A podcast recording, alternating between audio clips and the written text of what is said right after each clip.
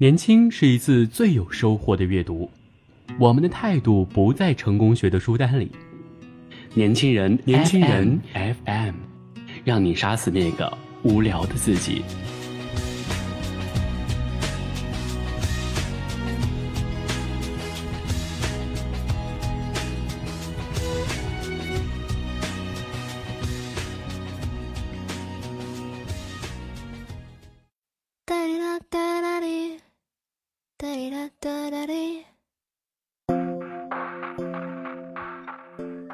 亲爱的听众朋友，大家好，欢迎收听今天的年轻人阅读栏目，我是主播黑眼圈。今天我要跟大家分享的文章是：你三十岁了，该断奶了。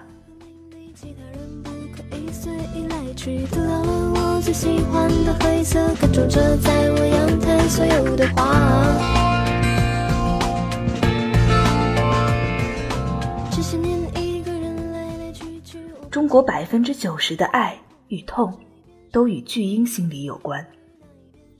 二零一六年十二月十一日深夜，知名女星何洁被曝与老公离婚，但这次明星离婚和出轨无关，和渣男也无关。这是一个关于巨婴老公和产后抑郁的故事。这是一个快速成长、快速进入角色的新妈妈。和一个原地不动、毫无角色感、一脸懵逼的巨婴爸爸之间的矛盾。心理学家瑞敏感叹：产后抑郁和巨婴男是祸害现代女性的两大杀手。何洁在接受安徽卫视《非常近距离》栏目采访时表示，她在产后那一段时间情绪波动极大。何洁说：“我觉得我自己就是一个完全没用的人，被抛弃的人。”而且因为身材走样，何洁的生活节奏也完全是乱的。看着卸掉的肚皮，再看看自己的状态，真的我都想自杀的感觉。而与此同时，与何洁结婚三年的贺子铭却完全没在状态。他不工作，家庭收入主要靠何洁支撑，导致何洁三年内连续生两个孩子，却不得不放弃休假。继续工作，贺子铭却完全没有意识到这一点。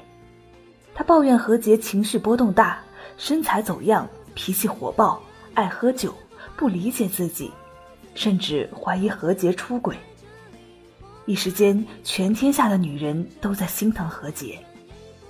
其实，何洁算幸运的，因为她撑过来了，很多女性根本没撑过来。知名儿童心理分析平台“幼儿说”曾刊登过一个关于产后抑郁和巨婴老公的故事。一位年轻母亲，产后八个月，老公不理家事，在外闲混，沉迷游戏，把他妈妈叫过来照顾妻子。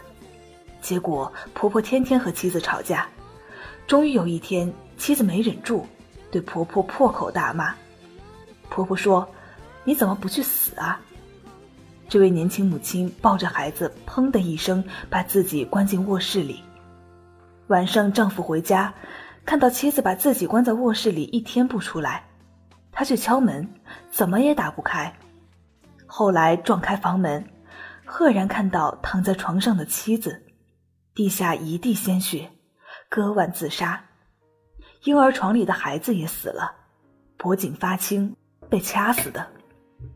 婆婆顿时傻愣在一旁，丈夫则撕心裂肺的嚎叫。据中国精神科医师协会的一份数据调查显示，中国妇女患有产后抑郁症状的人群比例高达百分之五十至百分之七十，超过百分之十的人如照料不周会发展成严重的抑郁症。这其中固然与中国重男轻女的不健康社会文化有关。但另一个重要因素，则是巨婴爸爸。很多中国男性即使到了婚龄，在心理上也还是婴儿，他们根本不知道作为丈夫和父亲，需要给妻子和家庭什么。何洁在产后抑郁时期，想要的是她老公能撑起这个家庭，承担自己的责任。但贺子明理解的对老婆好，就是在打完游戏之后给老婆送一杯温水，说两句好听的。他没有家庭收入、为人父母的概念。北京大学心理学硕士、著名心理学专家吴志红用巨婴心理来形容成年人的婴儿心理状态。典型的巨婴心理特征分为三个方面：共生心理。所谓共生心理，即是作为个体的成年人无法独自生存，没有生活能力，极度依赖他人，认为他们和自己没有区别，你就是我，我就是你。天津卫视《爱情保卫战》一期节目，女士要和她老公分手。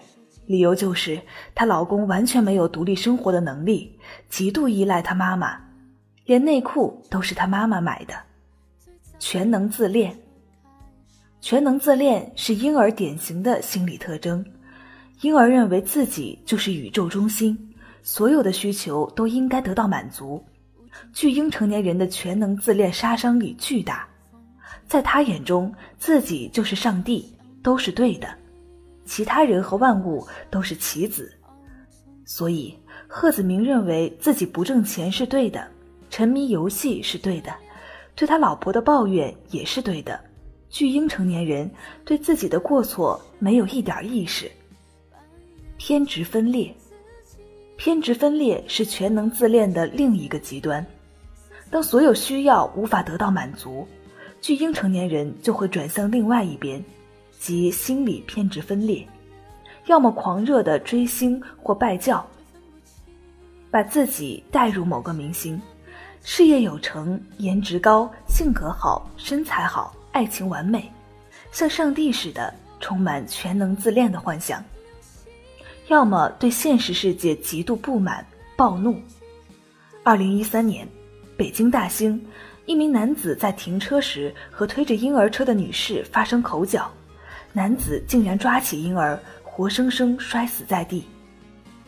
当然，巨婴心理并非只体现在巨婴老公身上。武志红说：“我们百分之九十的爱与痛，都与一个巨婴心理有关。例如，中国的父母大部分都是巨婴，共生心理明显且全能自恋，他们不允许孩子离开自己。”一旦离开，就无法正常生活、茶饭不思。他们对孩子有绝对的控制欲，例如，父母觉得考公务员好，考公务员就是好；父母觉得你冷，你就是冷，哪怕你不冷也得冷。所以，中国有一种冷叫“你妈觉得你冷”，他们甚至全能到自认为能够代替你的感官。巨婴心理形成的根本原因。在于无法分清楚自己与他人，无法分清楚我是我，你是你。倘若明白此点，自然就会从共生心理和全能自恋的泥沼中拔出来。既然你不是我，我便不能向你要求索要一切。美国心理学家胡特用不含敌意的坚决一词来解决巨婴心理问题，即是说。要坚决拒绝依赖父母或妻子，也要坚决拒绝父母对自己的控制。而此种拒绝并不含有敌意，并不意味着父母是错的、不好的，而是捍卫自己独立的权利。当划分清楚人我的界限，你作为一个个体的角色和价值就会体现出来，你就会意识到自己的责任，从而破除巨婴心理。亦可说，这是断奶的开始。无论是对你，还是对你的家人、朋友，乃至下一代，都是健康的开始。